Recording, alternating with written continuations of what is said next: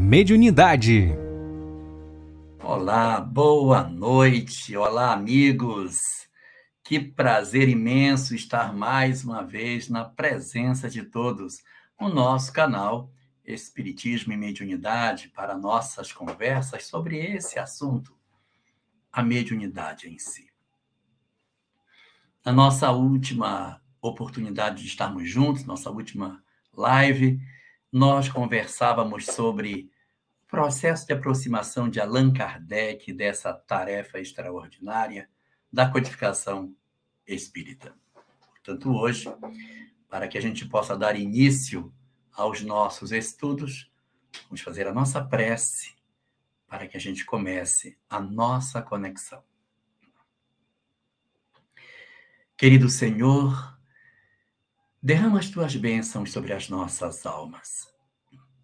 Adoça os nossos corações, para que o amargor da vida não roube de nós a certeza da tua mão protetora sobre as nossas existências.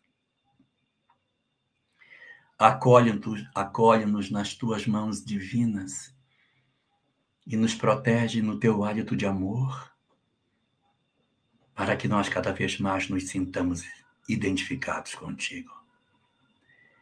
Estejas comigo, Senhor.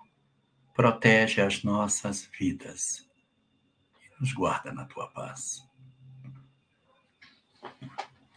Como estávamos falando ainda há pouco, o trabalho de aproximação da espiritualidade com relação a Allan Kardec foi um trabalho até razoavelmente lento, porque não foi na primeira abordagem sobre o fenômeno espírita que ele se sentiu atraído.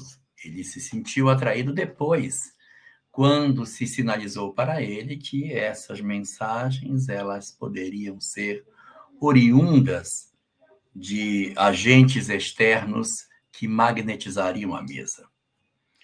As mesas girantes à época. Kardec então começa um grande trabalho de tentar interpretar e entender o que está acontecendo, faz todo um levantamento daquilo que deveria ser a realidade do mundo espiritual e publica.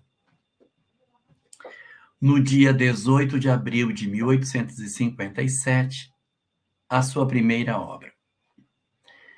Ele não quis usar o nome verdadeiro dele, Hippolyte Léon Denis Rivail. Ele prefere usar um pseudônimo chamado Allan Kardec.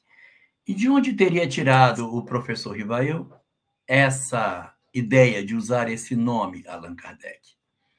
É que em uma das reuniões anteriores ao lançamento do seu primeiro livro, conversando com as entidades numa mesa mediúnica, eles disseram ao professor que ele já teria vivido outros tempos também naquele mesmo lugar. Ele teria vivido entre os gauleses, um povo que viveu ali naquela região que hoje é a França, a Gália.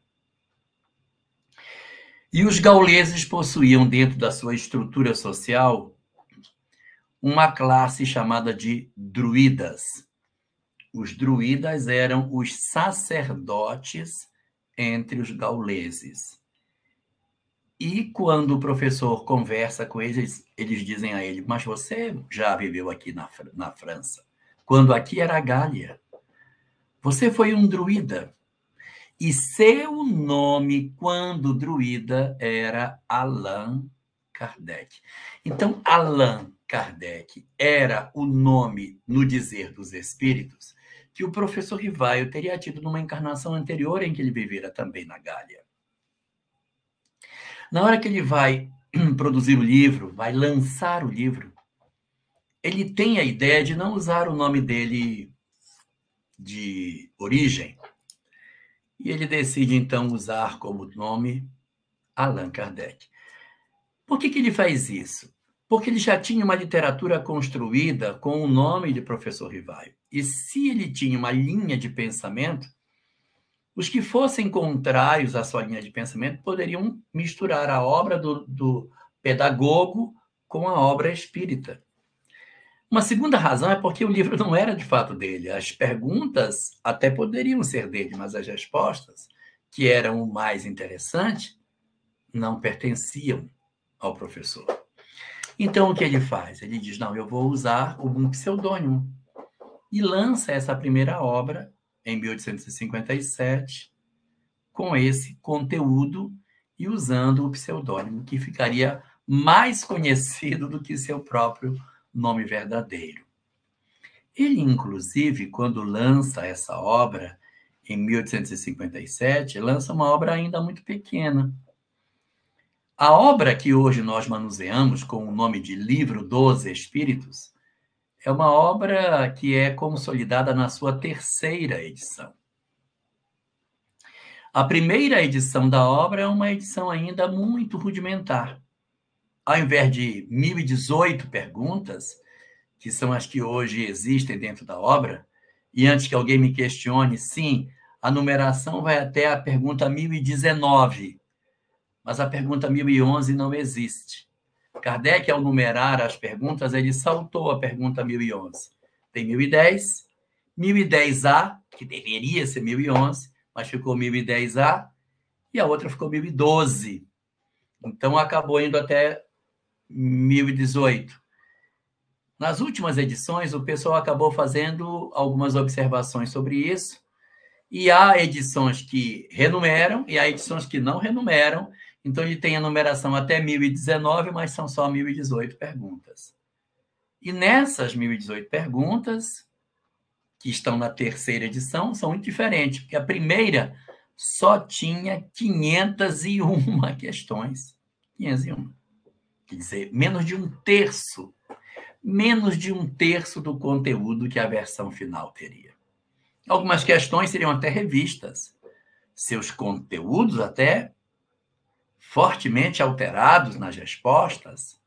Nós temos algumas questões bastante interessantes nesse sentido, no amadurecimento, porque isso mostra o método kardeciano que comentávamos aqui, da universalidade dos ensinos dos espíritos da confrontação, das respostas obtidas e todo o trabalho que ele foi edificando para conseguir elaborar o conjunto da obra dentro dos princípios que os espíritos apresentavam para ele. Então, na primeira edição, ainda bastante pequena, a obra só possuía três partes, não possuía quatro, só possuía três. E depois da terceira edição, que é a que a gente manuseia hoje, ela se robustece, ganha quatro partes, como nós hoje conhecemos, e as 1018 perguntas estão distribuídas entre essas várias partes que o livro é composto. É um trabalho hercúleo, extraordinário do codificador para elaborar um conjunto de informações que pudessem dar o contorno da mensagem espírita. Não é possível que nós imaginemos que uma doutrina de tamanha envergadura pudesse ser erigida sem que houvesse um contorno para ela. O codificador, portanto, trabalha no sentido de definir os limites daquilo que o Espiritismo fosse, oferecendo para nós uma leitura bastante clara bastante nítida do que é que o espiritismo consideraria sobre os vários aspectos da vida humana. O espiritismo, portanto, ele não é uma frente de ideias. O espiritismo, ele não é um conjunto desarticulado de princípios, não é. Ele se chama doutrina porque seus princípios estão todos articulados entrelaçados entre si, de tal maneira que um constrói o outro e, tirando um, questiona-se a existência. É isso que dá um corpo uníssono para essa doutrina, justificando que nós observemos nesse conjunto, nesse material produzido, todo um elenco de saberes que o homem precisa primeiro se apropriar para que depois ele possa dizer: ah, mas eu acho que isso aqui sim, isso aqui não. A doutrina espírita, como ela bem se coloca, é a doutrina dos espíritos. E por esse motivo, A visão que os espíritos têm da vida é pela ótica espiritual que a vida tem. Não esperemos, portanto, que as respostas obtidas por Allan Kardec, na vasta literatura que ele teve a oportunidade de consultar para poder construir a base doutrinária espírita, não esperemos que os espíritos olhem os problemas humanos apenas pelo ângulo material. Não vão olhar. Eles podem até colocar algumas notas sobre a nossa dimensão humana. Mas o mais importante para aquilo que os espíritos têm para trabalhar conosco são os aspectos referentes às questões espirituais que envolvem a criatura humana. Quando nós tentamos ler a doutrina espírita pelos olhos da terra, enxergar o espiritismo, nós teremos graves dificuldades. Porque o foco principal da obra é a felicidade dos espíritos. Na questão 738A de O Livro dos Espíritos, os Espíritos asseveram claramente a Kardec que o objetivo da sua solicitude, o foco da solicitude de Deus, são os espíritos e não os homens. E por esse motivo, a visão do que, é felicidade, do que não é, do que é dor, do que é perda, passa necessariamente por essa ótica transcendente da vida. Se nós fôssemos querer ver a vida humana, se nós fôssemos querer estudar os nossos dramas, as nossas dificuldades, as nossas aparentes perdas, as dores que a vida nos traz, sem que nós tivéssemos efetivamente um aproximar-se da leitura espiritual, nós muito provavelmente encontraríamos uma leitura absolutamente diferente. Porque a vida material, ela não pode se, se sobrepor aos interesses da vida espiritual. É bem provável que pessoas, olhando a vida pela ótica material, possam dizer assim: ah, mas nesse caso, nós podemos dizer que o melhor seria que nós uh, interrompêssemos a vida dessa pessoa. É o caso da pena de morte, é o caso do aborto, é o caso da eutanásia em que as pessoas acham, pela ótica material que tem, que o fim da vida pode ser determinado pelos homens pela leitura rasa e material que eles possuem da existência. Mas quando nós nos debruçamos na janela imortalista do Espiritismo e contemplamos esse universo de saberes que ele tem, e nos relemos, nos ressignificamos como espíritos imortais, não faz sentido a pena de morte. Não faz sentido. O espírito precisa se reeducar. Se ele é criminoso e eu o retiro do campo físico para devolvê-lo ao mundo espiritual, eu estou interrompendo um processo educativo dele. Ah, mas ele fez um mal, ele é criminoso. Então prende. Então prende. Não estou dizendo que ele fique sem culpa. Mas a interrupção do fio da vida não pode ser considerada como uma solução viável para a redução da violência. Não. O Espiritismo é uma doutrina profundamente calçada na ideia da educação. Se alguém cometeu um crime, que seja responsabilizado por ele no limite daquilo que a lei assim determina. Se for desequilibrado mental, que vá para o hospital de custódia, que permaneça no sistema prisional até o fim da existência. Mas não se pode, na verdade, boa noite, minha irmã Fátima Rabelo, seja bem-vinda. Não se pode, Fátima, estabelecer que a pena de morte é uma condição quando se tem olhos espirituais. Não se pode, porque o fenômeno da educação do espírito precisa disso. A mesma questão se aplica nos aspectos referentes ao chamado aborto. Ainda que bandeiras sejam levantadas, ainda que haja interesses de justificar pelo lado material que o aborto se justificaria em função de determinadas condições sociais. O Espiritismo enxerga a questão do abortamento por uma outra ótica totalmente diferente. Qual é essa? A mesma da pena de morte, a da educação, a do aspecto espiritual.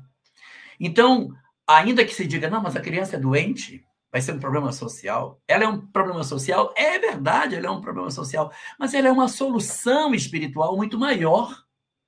E essa solução espiritual que ela representa justifica que com todos os percalços que se permaneça com o fio da vida conectado. Então, é essa a grande motivação. A grande motivação para que os espíritos coloquem que o abortamento não se apresenta como uma solução feliz, ele tem calço exatamente na leitura espiritual. E muitas pessoas até dizem assim, são espíritas, ah, mas nós somos a favor é, da mulher. Sim, o espiritismo também. Ou será que a mulher que aborta não é mais predisposta à depressão e ao suicídio? As estatísticas dizem que as mulheres que atravessam fenômenos dolorosos referentes à maternidade, elas são mais propensas a determinadas fragilidades emocionais. Então, se é bem mais razoável nós trabalharmos de outra forma, por que não cuidamos das nossas vidas pelo ângulo espiritual? É essa a leitura que o Espiritismo nos oferece. O foco da mensagem espírita é oferecer a nós o que precisamos fazer para sermos espíritos felizes. A leitura objetiva, investigativa do que aconteceu com os espíritos do lado de lá trouxe para a leitura da doutrina espírita a chave dos segredos para que o homem alcançasse a verdadeira felicidade. E essa felicidade está na prática do bem, sintetizada nas palavras de Jesus. Existem alguns pensadores materialistas do século XIX, principalmente, que defendem a ideia de que, na verdade, é, o certo e o errado nos foram colocados por educação. Então a gente aprendeu o que era o certo, porque nós fomos educados, que o certo era dividir, que o certo era partilhar, que o certo era ser fraterno, então que isso nos incomoda quando nós transgredimos e por isso vem o sofrimento. É. O mundo espiritual não diz isso. Nós podemos até justificar isso pela ótica humana. Mas levantando o véu que esconde a vida para além da matéria, perguntemos nós próprios para os espíritos que padecem se a prática do bem os fez feliz ou não. E perguntemos aos outros se a prática do mal não os tornou infelizes mais do que já eram. É essa compreensão do que seja a verdade espiritual que ressignifica todas as coisas para todos nós. É esse que é o grande momento das nossas vidas.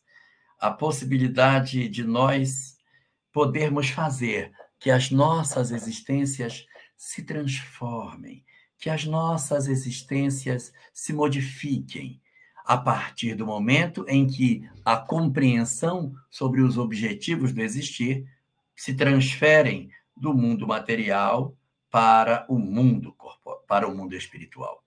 Nós temos é, dentro do corpo doutrinário da doutrina espírita uma série de ensinamentos exatamente quando a gente consegue fazer a possibilidade de entender que as nossas vidas estão profundamente transformadas quando uma nova proposta de entender o existir é oferecida para nós. Enquanto nós somos apenas pessoas que achamos que a vida é material, nossa própria consciência não nos cobrará do certo ou do errado. Há uma lei absoluta, porque o bem é sempre o bem e o mal é sempre o mal. Mas nós não estamos ainda conectados a essa realidade e as cobranças serão menores. Mas na medida em que nós nos, nos apropriamos desse saber, que esse conhecimento nos visita e faz morada em nós, o mal passa a nos incomodar muito mais. E não é como comentam os grandes pensadores do século XIX, por conta de uma educação moral que tivemos. Mas é porque é a lei do universo, é a lei da vida. É a lei da vida não é porque Jesus dizia, é porque é a lei da vida. Todas as doutrinas anteriores, todos, todos os grandes homens do mundo que nem tiveram contato entre si, chegaram à mesma verdade de que o amor é a chave para a felicidade humana. E quando nós temos a oportunidade de nos defrontarmos com a mensagem espírita, vamos consolidar em nós essa compreensão de que sim, de que a vida precisa ser lida pelo lado espiritual que ela possui. E assim desatar uma série de nós que possuímos em nossas vidas. O livro dos Espíritos, portanto, traz como grande proposta para os nossos corações a oportunidade de abrir diante dos nossos olhos essa compreensão. Não somos um corpo, somos um espírito, habitando temporariamente um corpo de carne. Somos uma alma imortal, um espírito criado para ter como destino a felicidade, que será alcançada pelo exercício do amor. Essa é a grande síntese. O nosso destino é a felicidade. E uma, a, a rota, a estratégia para que a gente alcance essa felicidade é a vivência do amor. Quanto mais próximo do amor nós estamos, tanto mais plenos os nossos corações se tornam. Essa seria, de certa maneira, a síntese daquilo que Kardec conseguiu extrair do pensamento dos espíritos e colocou esse essa verdade já na primeira das suas obras, o Livro dos Espíritos. Alguém poderia imaginar que, por ser o Livro dos Espíritos, um livro ligado à questão do mundo espiritual, seria uma, uma, uma obra assim, voltada para mistérios, para para determinados segredos ou que tivesse conhecimentos ocultos. Não. Perguntas da vida, entendimento de nós próprios. Nada místico. Nada voltado para um conhecimento transcendente. Não, o que Kardec muito procurou descobrir foi o a quem e não tanto o além. E veja como, como as coisas vão se colocando, porque ele poderia ter feito, poxa, o livro dos Espíritos, um livro cheio de rezas, de bruxarias, de misticismos. Não é. Ao contrário, é um livro como se fosse totalmente claro, totalmente luminoso, tirando as ideias é, supersticiosas que a humanidade derramou sobre a relação dos homens com os espíritos. Essa primeira obra, dividida em quatro partes, ela tem ela tem um, uma primeira parte que é Deus e as causas da vida, né? Então as causas primárias. Deus e a criação. E nessa primeira parte, é a menor parte da obra, ele tem logo no começo uma pergunta que é muito comentada. A pergunta é o que é Deus? Né? Ou que é Deus, ou que é Deus, tanto faz. Que é Deus ou que é Deus. Mas ele não diz quem é Deus, né? Pergunta que é Deus. Já, já sabe que é alguma coisa. Não é alguém, é algo. Mas tem uma coisa mais surpreendente ainda. A primeira pergunta poderia ser: Deus existe? Não é. Porque esse ponto não é perguntado, porque essa é uma convicção que decorre do anterior ao livro. Que na medida em que você percebeu, o Espírito existe, se comunica e tal, então a ideia de um criador, ela não está na discussão da obra. Não existe. no livro dos Espíritos, discussão se Deus existe ou não. Não é legal? Não existe isso. Ela já começa perguntando o que é Deus, mas não Deus existe, que era uma pergunta muito frequente no século XIX. Muito frequente. Os homens da época de Kardec estavam loucos atrás dessa pergunta e dessa resposta, porque a religião tinha sido um instrumento de profunda perturbação.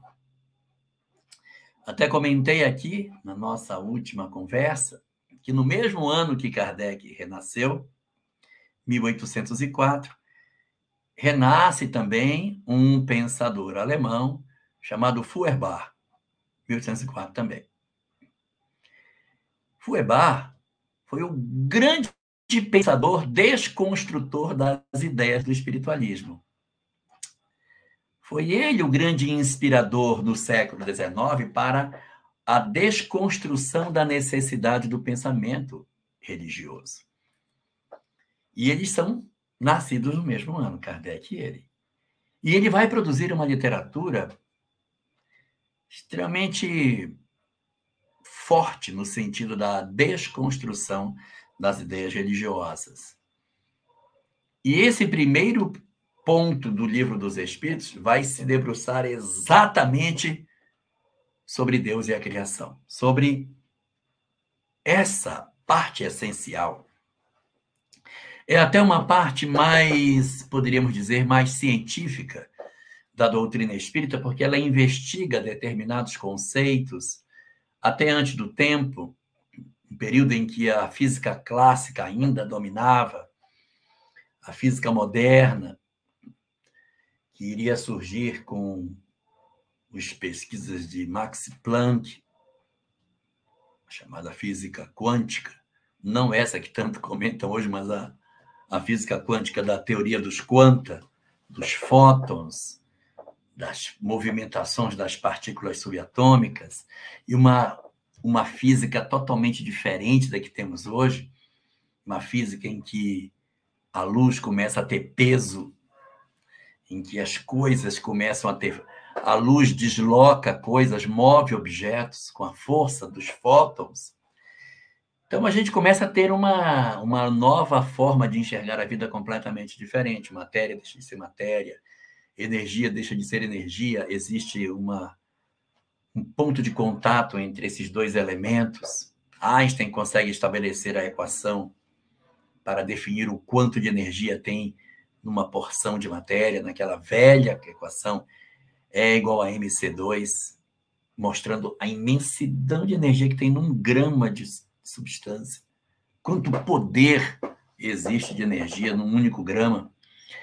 Mas isso não existia, porque isso aí vai ser início do século XX. Estamos no século XIX, mas ali, nas discussões que essa, essa parte da obra vai oferecer, é uma discussão que comenta para nós sobre os aspectos referentes ao surgimento da vida, ao início de todas as coisas, a matéria e a energia, é uma coisa bastante rica, essa primeira parte de O Livro dos Espíritos. Ela vai tocar nos aspectos da física e vai tocar nos aspectos da química também. Existem questões sobre o surgimento da vida no planeta. E aí tem algumas questões bem interessantes nesse sentido, porque perguntam para ele como é que teria surgido o homem no planeta. E ele diz que ele surgiu do próprio limo do planeta, naturalmente, é? Que ele teria surgido. E se, por que, que ele não surge agora? Porque as condições de agora não são as de ontem, então agora não dá mais para ele surgir. Aí alguém pode ter levantado a hipótese de que isso seja uma resposta que nos aproxima da geração espontânea, aquela que dizia que os seres orgânicos poderiam vir de seres inorgânicos. Mas ela não está diferente daquilo que está apresentado na, na literatura. Nós iríamos ver que nessa construção que, que, que coloca para nós em O Livro dos Espíritos, existe uma, um ponto bastante interessante. É que esse pensamento de que não existiam mais as condições agregadoras no presente que tinham no passado, ela é verdadeira. Um grande estudioso é, russo chamado Alexander Ivanovich Oparin, em 1930, ele apresenta uma teoria chamada teoria heterotrófica da origem da vida. Na teoria heterotrófica da origem da vida, ele vai provar que a matéria inorgânica, por transformações sucessivas e muito lentas, acabou dando origem à matéria orgânica, ou seja, o inorgânico gerou o orgânico. Ah, mas então isso é a geração espontânea? Não, não é, porque naquela época as condições que o planeta oferecia não oferece mais. Era um período que não tinha camada de ozônio, os raios do Sol entravam e faziam determinadas é, reações químicas que não acontecem mais, e a gente precisaria de muito tempo para que novamente essas formas se reagrupassem em estruturas mais complexas até o surgimento da vida. Então, como não tem mais, não existe mais o surgimento de estruturas complexas como proposto por Oparin na teoria heterotrófica. Então, Kardec, ao colocar que os princípios, os germes que tinham da, não existem mais, não está fora da realidade, porque esses espíritos que têm essa condição, eles, na verdade, teriam é, passado por circunstâncias que o planeta, na época, possuía, profundamente diferentes daquelas que temos hoje. Então, é dentro dessa perspectiva que a gente vai que a gente vai, vai ver as mudanças que o planeta experimentou. Então, nós vamos ver o que depois disso? Nós vamos ver transformações muito fortes na evolução das espécies, mas isso aí já vai aparecer lá na segunda parte da obra. Não agora. Vai aparecer num segundo momento.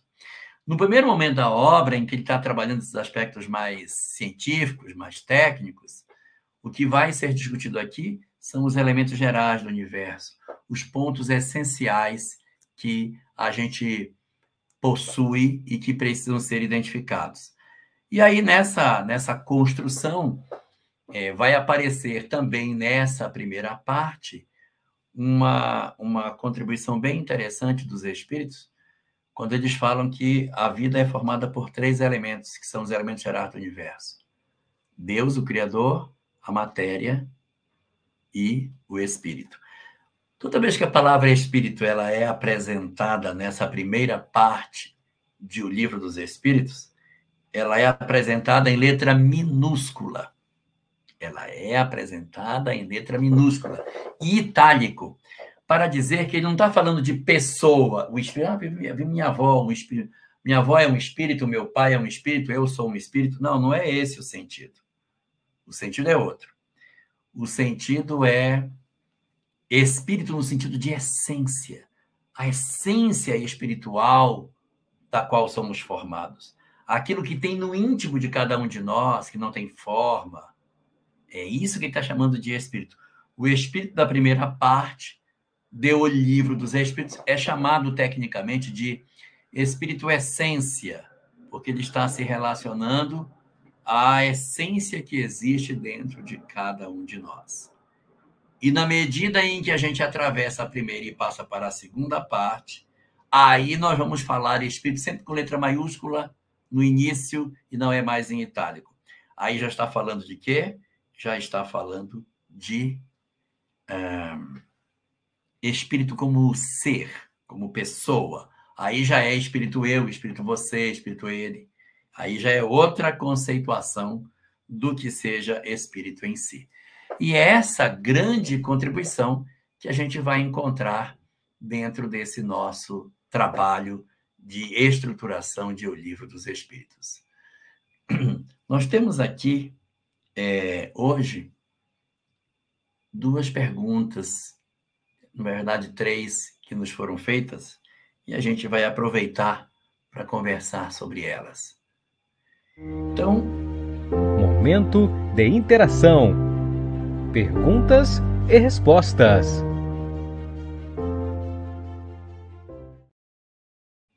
Eu acho que tem mais uma pergunta da Marlene Rosa, que eu acho que eu vi passar. Posso estar errado. Mas vamos lá. Há uma pergunta da Salete, de Foz do Iguaçu. Sou visionária desde criança Isso é mediunidade? Olha, esse, esse termo visionária não é um termo muito comum da doutrina espírita. Eu não sei exatamente o que você quer dizer. Que visionário é uma pessoa que tem uma visão de futuro, que sonha com o futuro. Não sei se é isso que você quer dizer, que você antevê o futuro e o futuro acontece. Pode ser que você está falando que você é visionário, que você tem visão dos espíritos. Eu não sei qual é o, o ponto que você está colocando.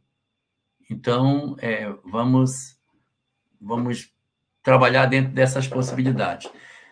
Tanto faz se você é uma pessoa visionária, no sentido de ter percepções do amanhã, ou uma pessoa que vê os espíritos, são formas de mediunidade, sim. Agora, a gente precisa ter uma proximidade com essa literatura para que a gente consiga classificar melhor aquilo que a gente está vivendo, que a gente consiga, de maneira mais objetiva, dizer assim, não, isso realmente que eu estou vivendo, isso é um fenômeno mediúnico. Porque tem vezes que a gente acha que está vivendo um fenômeno mediúnico e ele não é mediúnico. Ele é um fenômeno de outra natureza. E uma das naturezas muito comuns do fenômeno em vez de ser mediúnico em si, é o fenômeno ser anímico. O próprio espírito tira de si potencialidades e percebe coisas. Então, existem detalhes nesse fenômeno de percepção espiritual que pode ser os espíritos nos trazendo e pode ser que eu mesmo seja capaz de perceber as coisas lá fora sem a necessidade dos espíritos. Aí não é mediunidade aí seria, na verdade, paranormalidade, seria animismo de maneira mais efetiva. Aí temos aqui uma segunda pergunta do Cláudio Humberto. Raras são as pessoas que delas não possuem nenhum rudimento. Que se deve impedir que não possui em relação ao médium? Esse é o item 159 de O Livro dos Médiuns. A gente vai conversar sobre ele mais à frente. Mas existe esse item no qual diz assim: Todo aquele que num grau maior menor sente a influência dos espíritos é por esse fato chamado médium. Por isso mesmo, raras são as pessoas que delas não possuem algum rudimento. Então, o que, que é? A, a mediunidade, ela não é um, uma coisa chaveada. Tem? Não tem. Tem. É igual audição. É igual visão. Igual olfato. Tem gente que vê perfeitamente, tem gente que vê mais ou menos, tem gente que vê muito mal. E algumas pessoas não veem nada. A mesma coisa a surdez. Então, a mediunidade ela é um sentido a mais que a gente possui, mas é o sentido aberto para o mundo espiritual. Daí eu tenho pessoas extremamente sensíveis, tenho pessoas muito sensíveis, tenho pessoas sensíveis, tenho pessoas pouco sensíveis, tenho pessoas muito pouco sensíveis ao mundo espiritual, e tenho algumas que delas não têm nem rudimentos, são raras. Seja, não sinto nada da influência dos espíritos. É possível. E Kardec tem que abrir isso exatamente pela curva que as coisas possuem. Mas o mais esperado é que a gente, num grau maior ou menor, sinta a influência dos espíritos. Então, dizer assim que não possui é uma condição de bloqueio em que a influência espiritual ela não conseguiu nos acessar. Como nós sabemos que essa influência ela se dá através da glândula pineal, a chamada epífise, se você tem uma estrutura cerebral normal, se você tem uma epífise normal, se você funciona normalmente, nem que seja rudimentos, você vai apresentar. Mas a gente tem pessoas encarnadas na Terra, com gravíssimos processos estruturais cerebrais, de atrofias, de inexistência de determinadas faculdades no campo intelectual, indivíduos para os quais os, o próprio córtex cerebral, que é a parte mais é, nobre do cérebro, sequer se formou, tem apenas o cérebro límbico. Então, é, há indivíduos que as estruturas internas do próprio encéfalo não está plenamente desenvolvida. Então, não registra, não percebe.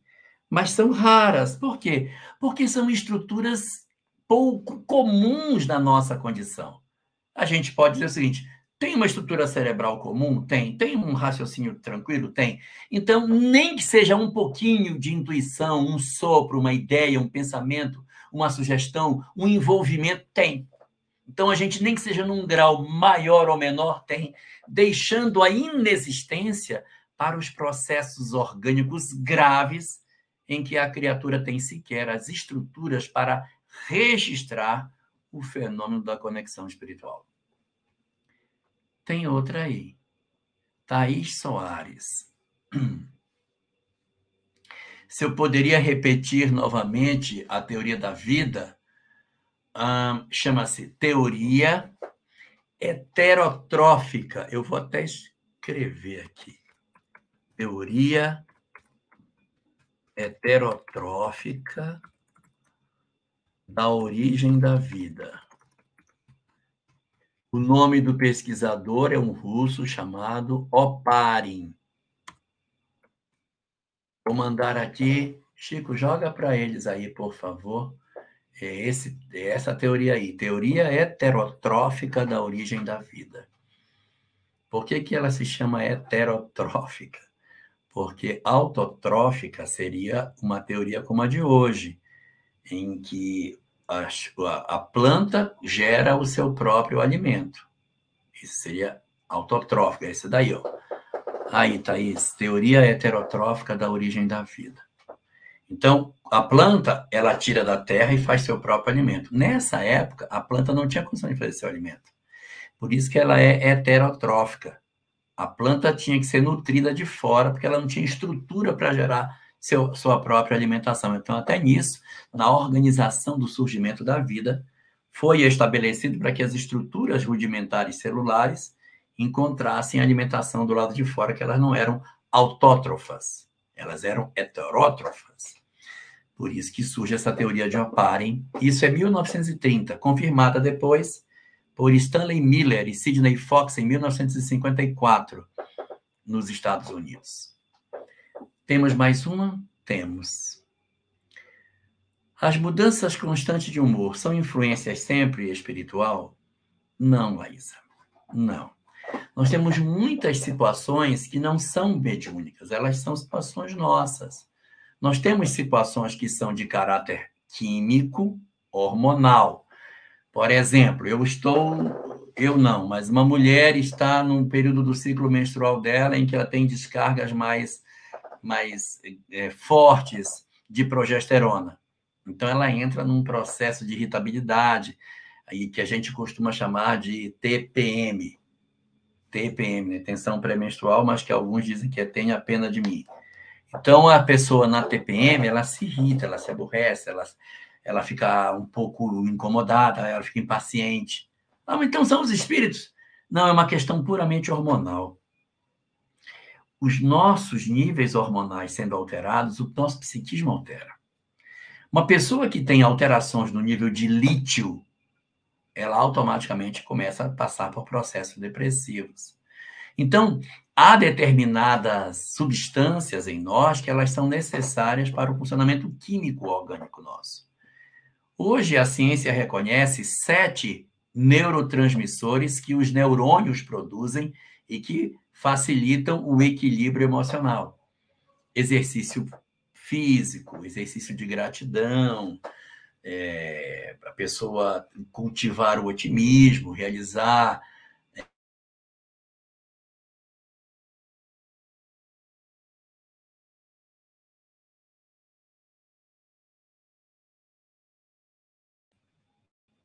Existem várias situações que a nossa sociedade tem e essas situações, elas nos predispõem ao exercício dessas substâncias. Isso nos ajuda muito.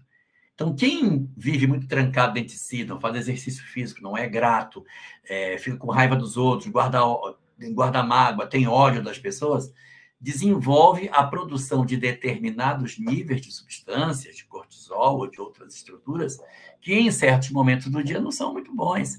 Então, acabam produzindo em nós estresse, aborrecimento, irritação e produzem doenças. Então, tem muitas coisas que estão no campo químico. Aí você vai no médico e diz, não, você vai receitar esse remédio para corrigir a química do seu organismo. Agora, evidentemente, a grande pergunta é por que a química está alterada? Por que, que eu estou produzindo pouca quantidade de serotonina?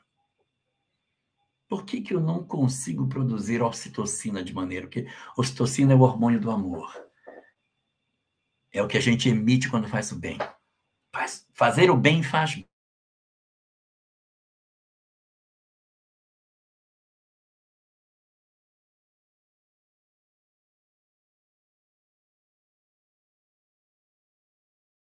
Estão todos, meus níveis hormonais estão todos desequilibrados. O que está acontecendo? O que está vendo?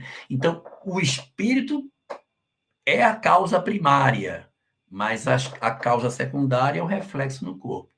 Então, essas mudanças de humor, elas podem ser por uma influência externa, de um espírito que me perturba e faz com que eu fique mal ou fique bem,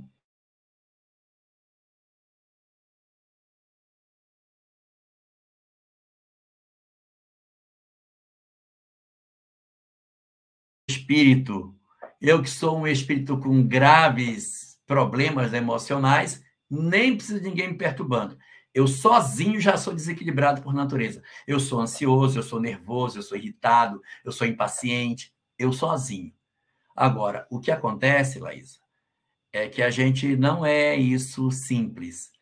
Nós sempre somos uma conjunção. Eu tenho as minhas perturbações sozinho que se potencializam com as perturbações espirituais.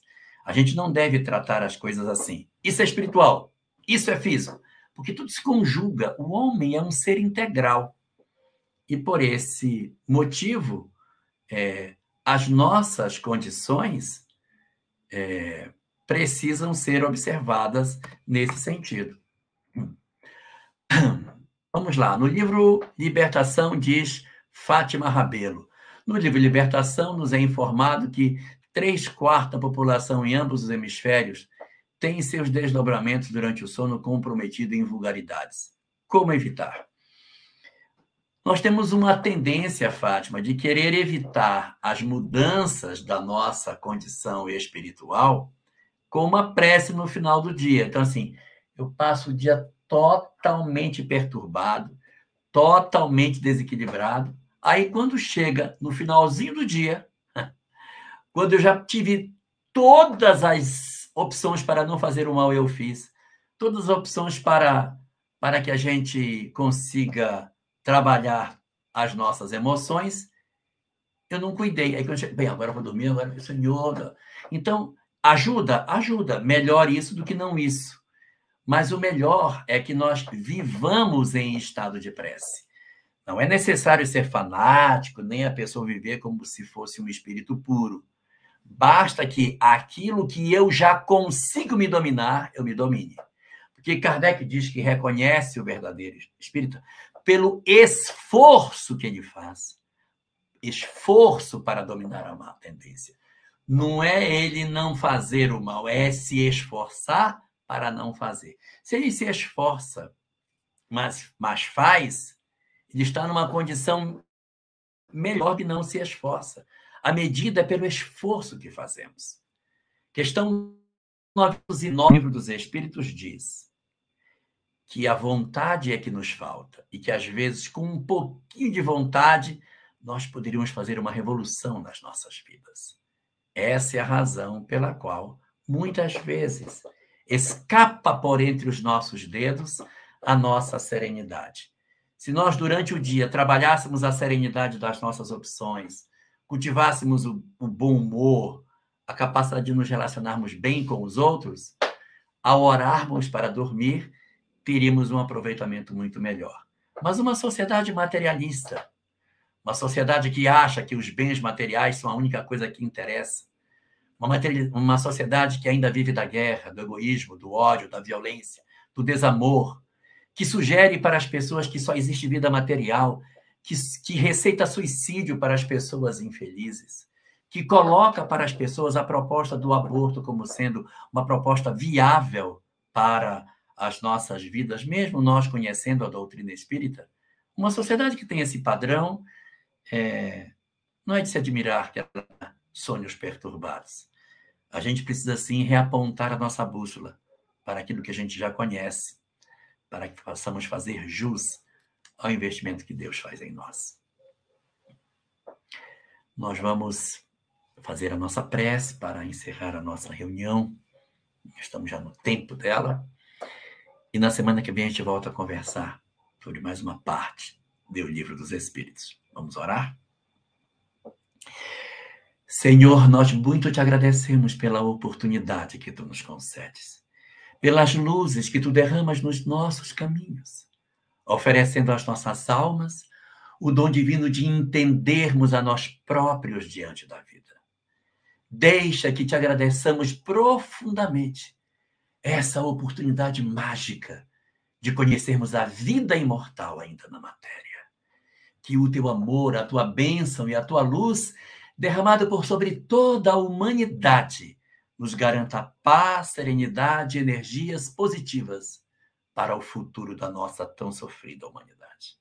Estejas assim conosco, Senhor da vida, e nos guarda hoje e sempre na tua infinita paz. Estude conosco. Faça parte da família Espiritismo e Mediunidade. Em Lives TV.